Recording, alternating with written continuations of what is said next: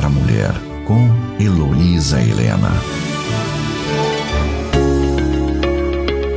Em São Bernardo do Campo é realizado o 12º Congresso em 1994 padronização da bandeira da SAF, inclusão de cinco vice-presidentes regionais, o novo modelo do distintivo acompanhando a IPB e a eleição de Mirth Silva como nova presidente. Leontina Dutra da Rocha é eleita em 1998, no 13º Congresso em Brasília, e reeleita em 2002.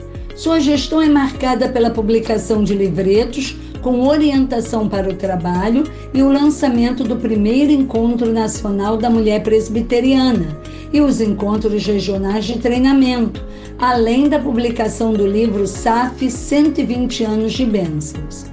No Sumaré, São Paulo, é realizado o 15º Congresso em 2006, agora com a presença de 565 delegadas. Já são 63 confederações sinodais e 249 federações. É eleita Anitta Heloísa Chagas.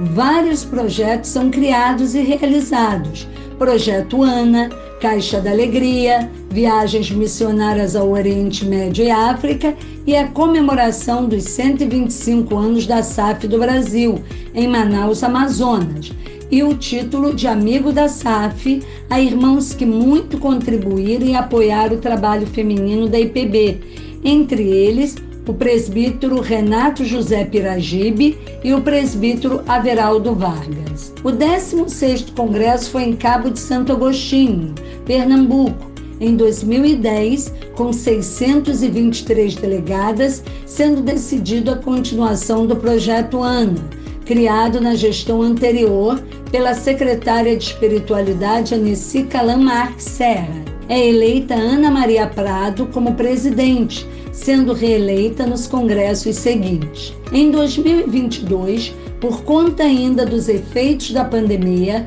o 19º Congresso é realizado de forma online, usando a tecnologia disponível pela IPB, reunindo mais de 400 delegadas pela plataforma. O grande legado deste período é o projeto Natal Missionário, campanha realizada durante todo o ano pelas SAFs e entregue como um presente especial no Natal para todos os missionários da IPB no Brasil e no mundo.